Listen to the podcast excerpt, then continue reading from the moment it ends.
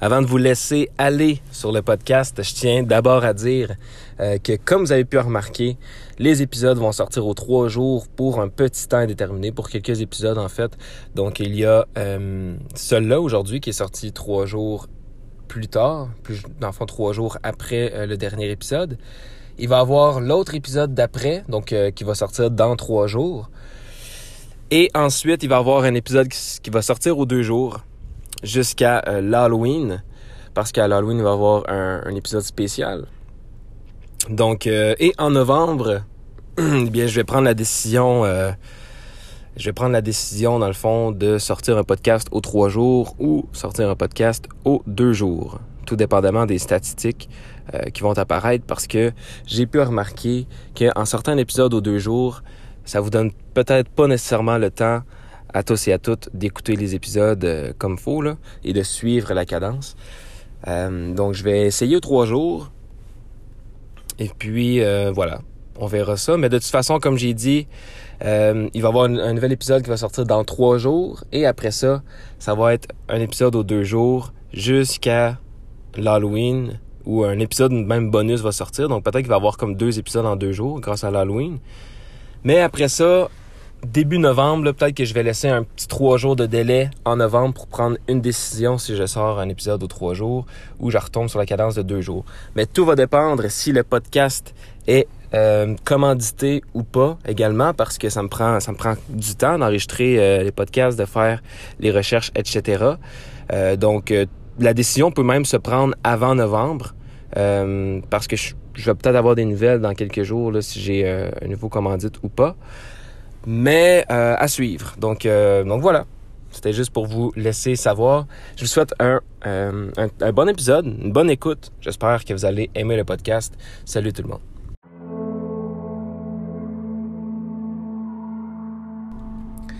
En 1976, plusieurs résidents de Circleville, en Ohio, ont commencé à recevoir des lettres étranges détaillant des informations sur leur vie personnelle. La conductrice de bus, Mary Gillespie, a été accusée d'une liaison prétendument inexistante avec le directeur des écoles. L'écrivain a dit à Marie qu'il avait observé sa maison et savait qu'elle avait des enfants. Il portait le cachet de la poste Columbus en Ohio, mais n'avait pas d'adresse de retour. Dans les huit jours, Marie a reçu une lettre similaire. Elle a gardé les lettres pour elle jusqu'à ce que son mari Ron en reçoive une aussi. La lettre déclarait que si Ron n'arrêtait pas la liaison de sa femme, sa vie serait en danger. Après deux semaines, l'écrivain a menacé de rendre publiques les allégations dans l'affaire en les diffusant à la télévision, sur les radios CB et sur des panneaux d'affichage. Marie et Ron n'ont parlé des lettres qu'à trois personnes. La sœur de Ron, son mari Paul Freshore et la sœur de Paul. Marie avait quelques idées sur qui pourrait envoyer les lettres.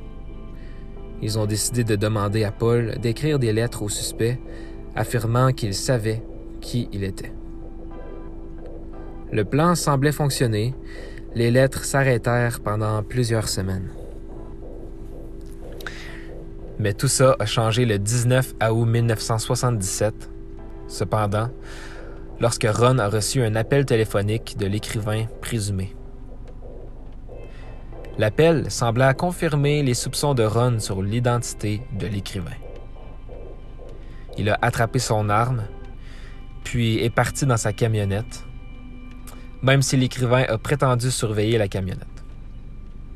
Quelques minutes plus tard, Ron a été retrouvé mort dans sa camionnette après s'être écrasé dans un arbre. Les enquêteurs ont appris plus tard que Ron avait tiré au moins un coup de feu avant de s'écraser. Le shérif Dwight Radcliffe a interrogé et éliminé au moins un suspect dans l'affaire. Il a ensuite déclaré que la mort de Ron était un accident, affirmant qu'il avait perdu le contrôle et s'était écrasé alors qu'il conduisait en état d'ébriété.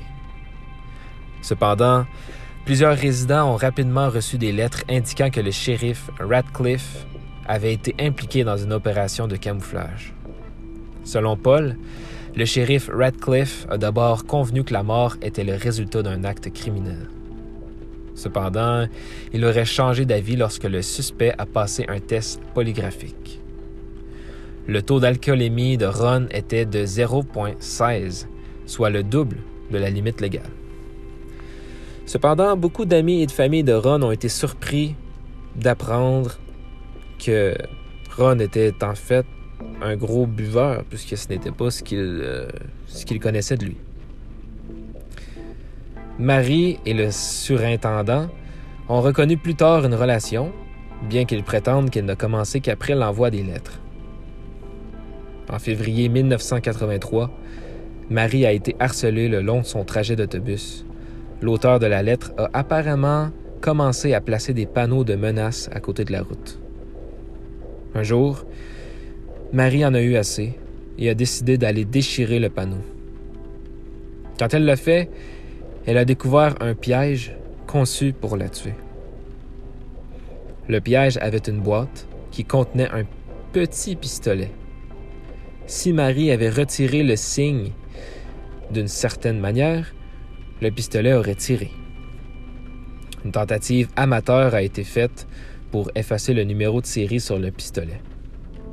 Lorsque les tests de laboratoire ont permis d'augmenter le nombre, il a été déterminé que l'arme appartenait à Paul Fresher, qui s'était récemment euh, séparé de la sœur de Ron. Paul, cependant, a affirmé que l'arme avait été volée.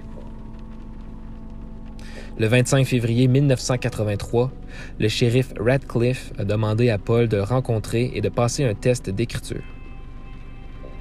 Il a demandé à Paul d'essayer de copier l'écriture des lettres le shérif Radcliffe lui a également fait écrire des lettres en les répétant verbalement. Après le test, Paul a emmené le shérif Radcliffe dans son garage et lui a montré où il gardait son arme.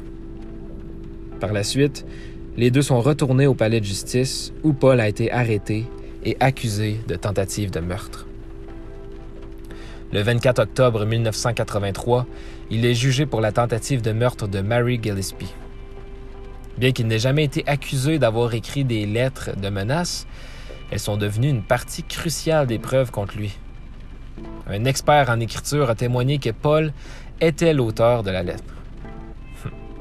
Marie a également témoigné qu'elle croyait qu'il était l'écrivain après que sa femme lui ait rendu visite avec le même soupçon. Le patron de Paul a également témoigné qu'il n'était pas au travail le jour où le piège a été découvert. Paul avait un alibi pour la majeure partie de la journée, cependant, il n'a jamais pris sa défense. Proclamant son innocence, il a été reconnu coupable et condamné à une peine de 7 à 24 ans. Là-bas, il reçoit lui-même des lettres de l'écrivain, déterminé à l'y maintenir. D'autres recevaient encore des lettres timbrées par la poste de Columbus, même si Paul était en prison à Lima. Même s'il était à l'isolement, des lettres continuaient d'arriver.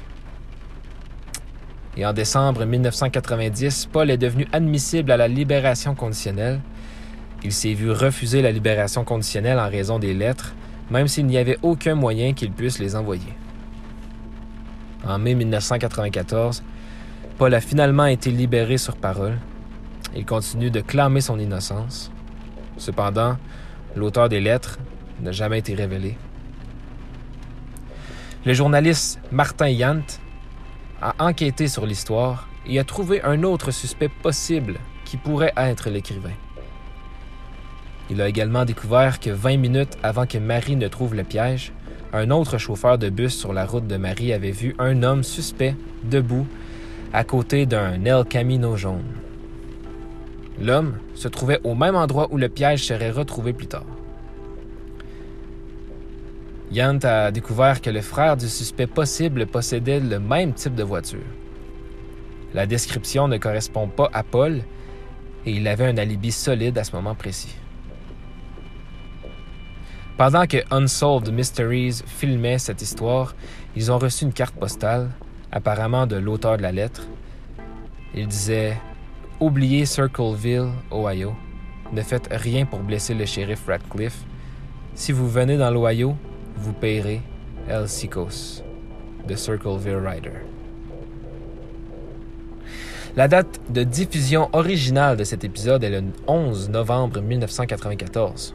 Le shérif Dwight Radcliffe et Mary Gillespie ont refusé d'être interviewés pour l'histoire. Bien que non mentionné dans le segment, Paul aurait admis au shérif Radcliffe qu'il avait écrit entre 40 et 50 des lettres Circleville. Cependant, l'écrivain de Circleville a écrit une carte postale à la boîte postale des mystères non résolus après sa diffusion. Leur identité reste inconnue. Depuis que cette affaire a été diffusée, Paul Fresher, qui a tenu un blog pendant plusieurs années, est décédé en 2012 sans connaître l'identité de l'écrivain Circleville. Cependant, des informations récentes découvrent que qu'il y a au moins trois auteurs de lettres impliqués dans l'affaire, dont aucun n'était Paul. On croyait que l'un d'eux était le fils de surintendant avec qui euh, Marie avait une liaison. Le second était censé être un collègue qui était amoureux de Marie.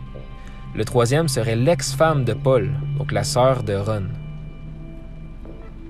On pense que le petit ami de l'ex-femme était l'homme vu à côté de El Camino le jour où le piège a été découvert. Un de ses proches possédait ce type de voiture à l'époque. Malgré les preuves, la police maintient toujours que Paul était l'écrivain de Circleville. Cette affaire a finalement été parodiée dans la série Drunk History aux côtés de la DB. Cependant, euh, les comédiens de l'affaire ont émis l'hypothèse que Marie Gillespie aurait pu être derrière les lettres, avoir obtenu les histoires de ses voisins auprès des enfants sur son trajet de bus et avoir volé l'arme de Paul pour utiliser dans une tentative d'assassinat pour semer les enquêteurs.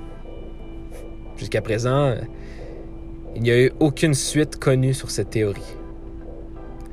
En août 2021, un épisode de 48 heures a été diffusé qui présentait une interview de Beverly East, une experte renommée en écriture manuscrite et en documentation médico-légale. Fait intéressant, elle a conclu définitivement que la police avait raison depuis le début et que Paul Fresher était en fait l'agresseur. Elle a souligné les caractéristiques clés de l'écriture de l'écrivain de Circleville qui correspondaient à celles de Paul pour prouver son point de vue.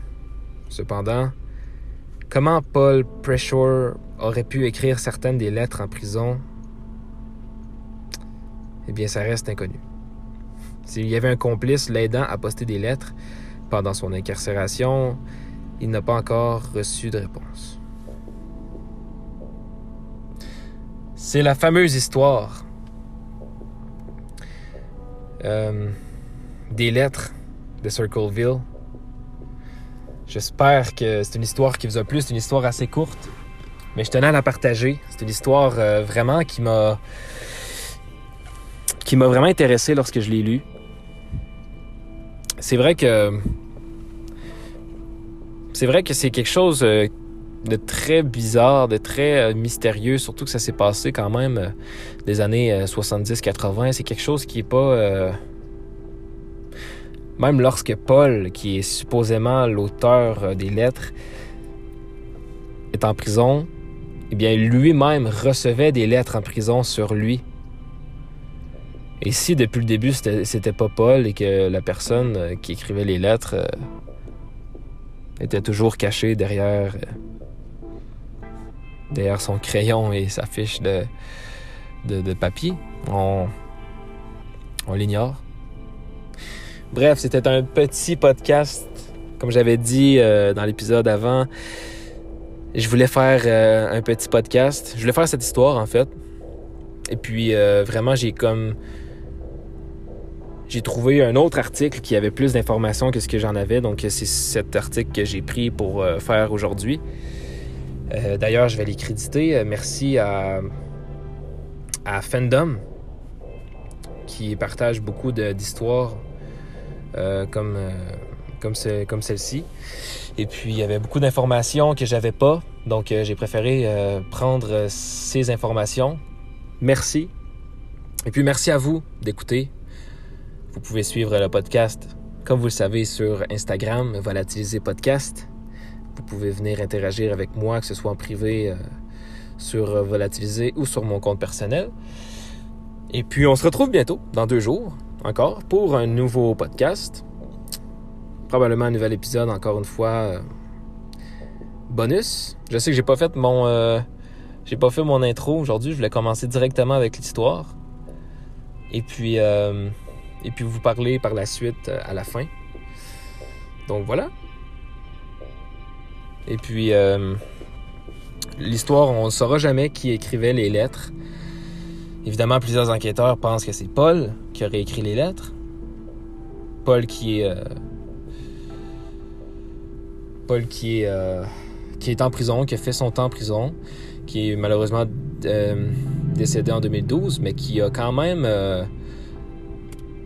qui a quand même dirigé des blogs sur Internet avant de décéder, ce qui est assez euh, plutôt cool. Mais bon, c'est quand même, je veux dire, quand même fait une tentative de meurtre, là. C'est, pas si cool que ça. Mais si c'est bien, bien lui, et comme je disais, si c'est pas lui, parce que c'est sûr qu'on compte peut-être plus de trois auteurs. Est-ce qu'ils étaient tous en lien avec Paul? On le sait même pas parce qu'il y avait des alibis, etc. Il y a beaucoup de choses qui disaient que Paul n'était pas le coupable, d'autres choses qui disaient que Paul c'était le coupable. Mais une chose est sûre, c'est que lorsqu'il était en prison, il a bien fallu que quelqu'un envoie les lettres. Et pourquoi que la personne aurait envoyé des lettres même à Paul si ce n'était si c'était Paul et euh, des gens autour de lui qui envoyaient les lettres? Hmm. Et je veux dire, les lettres qu'il a envoyées, c'était pas des lettres euh, Salut, comment ça va? C'était des lettres de menace ou des lettres de ce style. Donc. Euh, bref, je vous laisse faire votre propre théorie. Euh, on attend les 15 minutes, c'est cool. C'est pas. c'est pas si court. Mais, mais voilà. Je voulais vous faire un petit podcast aujourd'hui, bien tranquille. Ben, je dis aujourd'hui, mais ça fait cinq podcasts que j'enregistre aujourd'hui. Donc, les cinq derniers podcasts que vous écoutez, euh, je les ai tous enregistrés dans la même journée. Maintenant, il est temps pour moi, ma journée est pas mal finie. Mais, euh, mais voilà, je vous laisse là-dessus. Et puis d'ici euh, d'ici au prochain épisode, ne disparaissez pas, ça serait dommage de faire un podcast à votre sujet, puisque ce n'est pas une fierté de disparaître ou de commettre un crime quelconque, comme vous êtes rendu habitué de l'entendre. Et puis voilà, merci les gens. Là, je suis dans mon auto, donc je vais ouvrir parce qu'il pleut dehors, donc je vais ouvrir euh, mon air climatisé parce que je vois plus rien dans mes, euh, dans mes vitres. Mais, euh, voilà. Donc faites attention à vous. On se retrouve bientôt, dans deux jours en fait, pour un nouvel, nouvel épisode. Aucune idée de quoi je vais parler encore, j'ai plusieurs choix. Mais, mais voilà. Donc salut tout le monde et à bientôt.